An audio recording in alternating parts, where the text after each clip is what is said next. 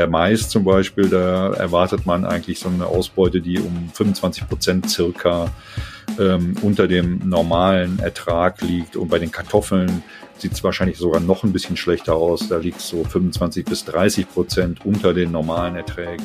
Die Hitze der vergangenen Wochen hat auf den Feldern einiges kaputt gemacht. Die Bauern sind entsprechend bedient und wir Verbraucher müssen eventuell bald für das ein oder andere Gemüse oder auch für den Salat ein bisschen mehr bezahlen. Und das, obwohl die Inflation die Preise schon nach oben getrieben hat. Ein Thema heute. Rheinische Post Aufwacher.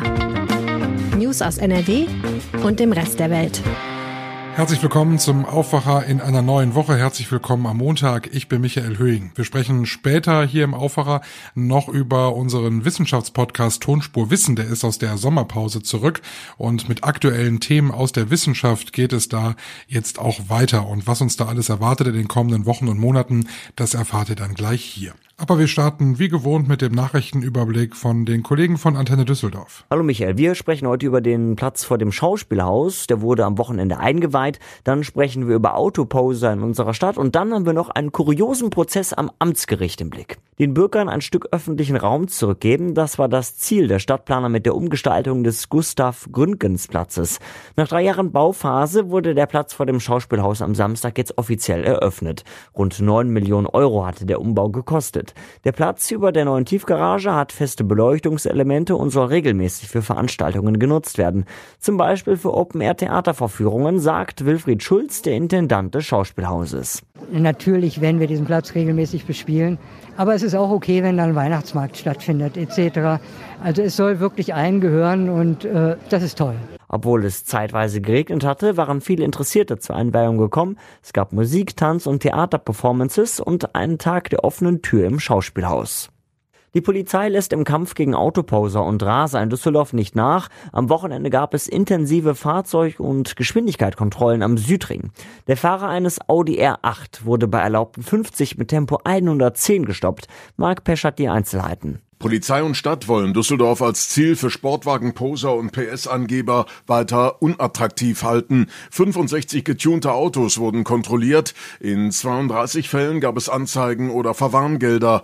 In Fahrtrichtung Neuss wurden Temposünder außerdem am Samstagabend geblitzt. Das Ergebnis? In kurzer Zeit wurden 112 Fahrzeuge erfasst, die zu schnell unterwegs waren. Der Fahrer eines Audi R8 war mit Tempo 110 bei erlaubten 50 so schnell, dass er seinen seinen Führerschein abgeben und ein hohes Bußgeld zahlen muss. Die Tankstellen am Südring gelten in Polizeikreisen als Treffpunkte der Autoposer. Mutmaßlicher Fusch bei Schönheitsoperationen in einer Düsseldorfer Klinik für Haartransplantation beschäftigt heute das Amtsgericht. Angeklagt sind zwei Frauen. Sie sollen bei mehreren Patienten Haartransplantationen durchgeführt haben, ohne irgendwelche medizinische Kenntnisse zu haben. Jetzt müssen sie sich wegen gefährlicher Körperverletzung, Betrugs und Verstößen gegen das Heilpraktikergesetz verantworten. Auch hier hat Mark Pesch die Einzelheiten. An zwei Tagen im April dieses Jahres sollen die beiden Frauen bei drei Männern Hand angelegt haben, um diesen zu neuer Haarpracht zu verhelfen. Das Ganze soll jeweils im Desaster geendet sein. Ein Mann erlitt trotz Betäubung so starke Schmerzen, dass er später ins Krankenhaus eingeliefert werden musste. In einem anderen Fall sollen die beiden Frauen gleich 50 Spritzen in den Kopf des Geschädigten gesetzt haben. Ein weiterer soll starke Schmerzen und heftige Blutungen erlitten haben. Keinem der Patienten war offenbar bewusst, dass die Frauen keinerlei medizinische Ausbildung hatten. Laut Anklage wollten sie nur schnelles Geld verdienen. Und so weiter Überblick aus Düsseldorf. Mehr Nachrichten gibt es auch immer um halb bei uns im Radio und rund um die Uhr auf unserer Homepage antennedüsseldorf.de und natürlich in der Antenne Düsseldorf App. Vielen Dank für den Nachrichtenüberblick zu unserem ersten Thema. Und da geht es um etwas, was uns alle angeht, denn wir gehen alle gerne in den Supermarkt und greifen dort bei frischem Gemüse, bei frischem Salat gerne zu, weil es ist gesund und es war bislang auch vom Preis her immer alles in Ordnung, je nachdem, wo man das eingekauft hat. Aber die Hitze der vergangenen Woche und Monate hat natürlich auch auf den Feldern entsprechende Spuren hinterlassen. Die Weizenernte, die sieht noch so ganz in Ordnung aus, aber sobald wir an so Sachen kommen wie Salat, da wird es verdammt eng. Darüber spreche ich jetzt mit Jörg Isringhaus. Der hat sich mit Landwirten unterhalten. Hallo Jörg. Hallo. Wie sieht denn die Ernte 2022 denn so im Schnitt aus? Da gibt's ja schon einiges, was man weiß. Ja, es gibt zumindest Prognosen. Noch ist die Ernte ja nicht komplett eingefahren, aber wie es so aussieht, ist es so was das Getreide angeht, äh, generell ganz gut, also ein bisschen besser, zwar nicht so ganz so gut wie im mehrjährigen Durchschnitt, ähm, aber schon gut.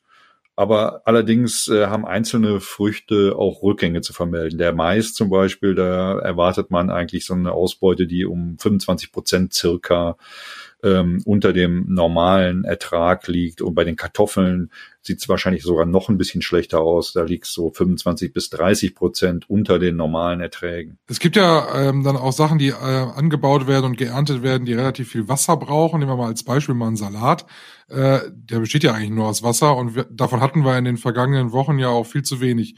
Wie sieht es da aus? Ja, schlecht, muss man sagen. Also man kann vielleicht noch nicht von einer Salatkrise sprechen, aber die Salatbauern haben das in diesem Jahr deutlich gemerkt, dass es viel zu wenig geregnet hat. Also zumindest bei uns, aber eigentlich auch in der Fläche. Ähm, ich habe mit einem Salatbauern gesprochen und der sagt, er geht davon aus, dass er rund 25 Prozent äh, weniger Ertrag hat in diesem Jahr. Und das ähm, konnte er auch durch äh, Beregnung und ähnliches konnte er das nicht auffangen, weil das auch mit der Beregnung Grenzen hat und auch, dass, dass der Boden zum Teil das Wasser ja gar nicht mehr aufnehmen kann, weil er einfach zu trocken ist. Ist es jetzt auch, es hat ja jetzt die letzten Tage so ein bisschen bei uns geregnet, das bringt dann so gar nichts mehr, ne? Das äh, regnet dann zwar, aber das hat dann keinen nachträglichen Erfolg, oder? Ja, also äh, es gibt ja verschiedene Salatkulturen. Er sagt ja zwar, die Probleme haben eigentlich, gibt es durch alle Salatkulturen hinweg. Er hat aber auch gesagt, dass die Probleme jetzt abnehmen könnten in den Oktober hinein, wenn die Witterung sich verändert. Also wenn es jetzt bei diesem feuchteren Klima bleibt, äh, so wie wir es jetzt in den Tagen erlebt haben, könnte ich mir vorstellen, dass sich die Situation dann noch etwas verbessert. Dann gibt es ein weiteres Problem, wo einige Bauern mit zu kämpfen haben, und das ist Schwarzfäule. Was ist das? Schwarzfäule ist ein Pilz, der, der den Salat befällt und äh, dadurch äh, werden die Blätter faul, vertrocknen. Also der Bauer, mit dem ich gesprochen habe, der hat mir beschrieben, dass es bei ihm so ist, dass äh, viele Salate äh, die Köpfe gar nicht mehr ausbilden. Und das sind ja die Köpfe, die dann auch geerntet werden. Und dann nimmt man den Salat hoch und hat halt nur so lose Blätter in der Hand. Ähm, das kann man natürlich nicht mehr vermarkten. Jetzt habe ich auch Salat zu Hause, äh, den baue ich an. Und zwar habe ich ein kleines Gewächshaus und ich habe auch jede Menge gegossen natürlich dieses Jahr, aber es hat funktioniert. Ich habe ja eigentlich äh, war salattechnisch Selbstversorger diesen Sommer. Wieso machen das die Landwirte nicht, einfach äh, es zu verlagern ins Gewächshaus? Ja, die machen das schon. Ja, ein bisschen größer, in größerem Stil als du dann sicher. Und äh, der Salatbauer, mit dem ich gesprochen habe, der hat das auch. Äh, ein großes Gewächshaus, wo er ein sogenanntes hydroponisches System installiert hat. Da schwimmt der Salat sozusagen im Wasser. Aber er sagt, das reicht halt nicht aus. Das sind nur zehn Prozent äh, seines gesamten Volumens, was er da anbaut. Er ist auf das Freiland angewiesen. Damit macht er sein Geschäft dann letztendlich also die Gewächshäuser alleine kann, können das dann nicht rausreißen. Wahrscheinlich werden es mehr, ne, in den nächsten Jahren, dann, wenn das Wetter so bleibt, kann ich mir vorstellen zumindest. Könnte sein. Das ist natürlich dann auch eine äh, finanzielle Herausforderung für die, für die Landwirte. Die müssen ja dann äh, investieren, aber es stimmt natürlich, die stehen vor großen Herausforderungen. Wenn es so weitergeht mit den trockenen Sommern, äh, müssen sie sich was überlegen. Wie wird das denn dann bei uns ankommen? Also wenn wir jetzt in den Supermarkt gehen die nächsten Wochen, werden wir das dann da schon merken, dass die Ernte hier und da nicht ganz so gut gelaufen sind? Wir können ja beim Salatbeispiel mal bleiben. Ja, es, es kann schon sein. Also ob das jetzt wahnsinnig viel teurer wird, äh, sei mal dahingestellt. Leichte Preissteigerungen sind möglich. Das wird vielleicht auch ein bisschen überlagert momentan durch die Inflation, die ja noch dazukommt und die Produkte ja zusätzlich verteuert. Der äh, Bauer, mit dem ich gesprochen habe, der sagte, ähm, das wird sich wahrscheinlich noch äh, in einem moderaten Rahmen bewegen. Also wir müssen jetzt nicht befürchten, dass der Salat wahnsinnig teuer wird oder dass wir gar keinen Salat mehr bekommen. Also die Rückgänge sind noch verschmerzbar. Nur mehr darf es dann auch nicht werden. Also oder beziehungsweise weniger. Also weniger Salat geerntet werden. Du musst mal sagen, Salat ist jetzt ein Produkt, das kaufst du und verbrauchst es. Wenn wir jetzt nochmal äh, kurz einen Schwenker nochmal zu den Kartoffeln machen, wenn die jetzt unglaublich teuer werden, weil die Ernte nicht so gut war, wie man sich das erhofft hat, da hängt ja ganz viel anderes dran. Ne? Also dann werden Pommes teurer. Äh, alles, alle Kartoffelprodukte werden teurer. Also das schlägt sich dann auf eine wesentlich größere Bandbreite an Lebensmitteln auch nieder. Ne? Ganz genau. Der, die Kartoffel so auch als so ein Grundnahrungsmittel, ähm, das wäre dann schon fatal. Und da ist dieser, dieser Ernteverlust, den wir haben von den prognostizierten, sage ich mal, rund 30 Prozent, das wird dann schon deutlich spürbarer sein. Vielen Dank, Jörg. Gerne. Mehr zum Thema Erntebilanz lest ihr aktuell auch auf rponline.de. Den Link dazu habe ich euch in die Show Notes gepackt. Und wenn ihr da einmal drin seid, dann freuen wir uns, wenn ihr den Aufwacher abonniert. Dann hören wir uns in Zukunft jeden Tag. Es gibt jeden Tag eine neue Aufwacherfolge, montags bis freitags immer 15 Minuten lang die aktuellen Themen aus Nordrhein-Westfalen mit vielen Hintergrundinfos und am Samstag dann immer unseren Wochenrückblick. Da schauen wir dann auf die spannendsten Themen der vergangenen Tage zurück. Und wenn ihr uns ein Abo gebt, dann könnt ihr das gleich auch noch machen für unseren Podcast Tonspur Wissen. Das ist der Wissenschaftspodcast von Rheinischer Post und der Leibniz Gemeinschaft. Gibt es seit Anfang des Jahres und wir haben jetzt eine etwas längere Sommerpause gemacht und haben uns viele spannende neue Themen überlegt, mit denen wir euch überraschen können. Ursula Weidenfeld moderiert für uns Tonspur Wissen. Hallo Ursula. Hallo Michael. Jetzt ist äh, der Sommer so gut wie durch und äh, Tonspur Wissen kommt aus der Sommerpause zurück. Hattest du einen schönen Sommer? Ich hatte einen super Sommer. Es war ganz toll. Ich war auf der Hochzeit meines Patenkindes und es war ein ganz großes Glück, tolle Feier, tolles Fest und tolle Reise. Und jetzt geht's wieder mit Vollgas äh, in Tonspur Wissen ähm, und es war Vorfreude, glaube ich, ne? Ja, es macht, macht unheimlich Spaß. Also ich finde, das ist äh, eins der schönsten journalistischen Formate, die ich je gemacht habe. Und vor allem, weil du kannst immer das machen, wofür du dich gerade interessierst und worauf du neugierig bist. Und du findest immer coole Gesprächspartner. Das macht wirklich richtig Spaß. Das Schöne an Tonspur Wissen ist ja, dass es wirklich eine riesen Bandbreite ist. Ne? Wir haben äh, im Frühjahr über Dinosaurier gesprochen. Wir haben dann aber auch über christliche Feiertage gesprochen.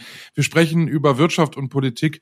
Ähm, wo nimmst du diese Neugier her für diese ganz unterschiedlichen Themen? Ach, ich glaube, die Neugier hat ja eigentlich jeder. Also ich meine, es ist ein ganz großes Glück, das machen zu dürfen. Aber so, du fragst dich ja jeden Tag irgendwas. So, warum ist es eigentlich so? Oder wozu sind eigentlich Affen gut? Oder warum trinken wir Bier? Das, ich, ich, ich finde, man hat jeden Tag Fragen.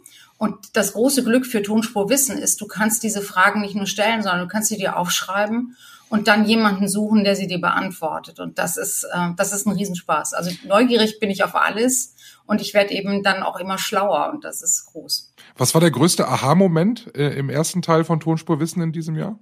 Der größte Aha-Moment war diese, diese Affengeschichte, weil ich mich ehrlich gesagt nie besonders für Affen interessiert habe und eben so zu erfahren und zu hören, wie einerseits Affen sich unterscheiden von Menschen, aber wie andererseits viele Dinge, die Menschen tun, auch von Affen getan werden. Ich finde, das macht nochmal einen ganz anderen Blick auf andere, auf, also auf Nichtmenschen und, es, und man fragt sich dann eben wirklich auch nochmal diese Fragen, die ja im Moment auch in der Philosophie so diskutiert werden, nach Tierwürde, nach Ethik, der Frage, wie viel Bewusstsein ist eigentlich wo und sind wir diejenigen, sind wir so die Herren des Universums oder sind wir es dann vielleicht doch besser nicht? Was mein größter äh, Aha-Moment war, eigentlich ganz global gesehen, war, unglaublich, wie viel in Deutschland geforscht wird und zu was für Themen, die man so gar nicht auf dem Zettel hat. Das stimmt auch. Das, das finde ich ist auch eine, eine echte Überraschung, wenn du mit Leuten redest, die sich wirklich wissenschaftlich mit der Frage beschäftigen, wie du Wohnungen, wie du Stadtviertel gegen Sommerhitze schützen kannst. Oder wenn man mit Leuten redet, die sich den ganzen Tag mit der Frage auseinandersetzen, wie man Weizen, Gerste und Roggen für den Klimawandel stark machen kann. Das sind auch, finde ich, also man, ich habe dann immer so das Gefühl, dass man vielleicht zu wenig darüber weiß, um dann auch den richtigen Respekt davor zu haben. Auch finde ich vor allem bei der Corona-Forschung, wenn man sich nochmal so klar macht, dass das eben echt in ganz wenigen Monaten ein Riesenapparat war, der da geforscht hat und der ja auch echt gute Ergebnisse gebracht hat. Da erstarre ich dann doch auch nochmal in Ehrfurcht und freue mich darüber, in so einem Land zu leben, in dem solche Forschungseinrichtungen möglich sind und natürlich auch von uns allen unterhalten und finanziert werden. Jetzt gehen wir ähm, quasi in den Herbst und in den Winter und haben uns überlegt, okay, wir wollen mit Tonspur Wissen ein bisschen aktueller werden, möchten aktuelle Fragen beantworten, die uns jetzt gerade so auf der, auf der Seele liegen. Und unser erstes Thema ist das Thema Waldbrände, weil es ist in diesem Sommer ja allgegenwärtig. Das hat dich auch bewegt.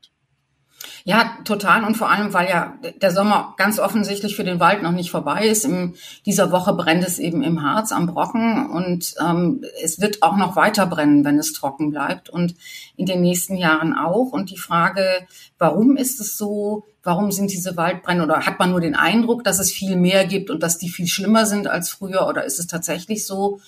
Was kann man dagegen machen und was muss man vielleicht auch in Kauf nehmen. Darüber habe ich äh, in dieser Woche gesprochen mit Frau Königke vom Potsdam Institut für Klimafolgenforschung. Die macht Erdsystemforschung. Wusste ich auch vorher nicht, dass es sowas ja, gibt. Stimmt. Und äh, das ist eben auch super spannend zu hören. Einmal, was ist das, was da passiert und auch warum forstet man gar nicht überall auf. Ich frage mich ja immer, wenn ich durch ein Harz fahre, was ich öfter tue, warum guckt man immer auf diese Stiele von äh, Borkenkäferholz oder, oder von verbrannten Tannen? Warum lässt man das stehen? Und das erklärt Frau König und das ist wirklich äh, spannend, interessant. Macht dir das Sorgen, die Folgen des Klimawandels? Ja, immer mehr, natürlich. Ich meine, das betrifft ja alle, dass man sich auf der einen Seite fragt, äh, wie, wie geht es noch weiter, wenn es noch wärmer wird. Auf der anderen Seite finde ich halt, wenn man dann guckt, was alles geforscht wird und was schon gemacht wird, dann macht es einem Sorge. Auf der anderen Seite aber auch so ein bisschen Optimismus, weil man das Gefühl hat, es gibt doch irgendwie viele Möglichkeiten und viele Stellschrauben, sich damit auseinanderzusetzen und da was besser zu machen in Zukunft oder was anders zu machen.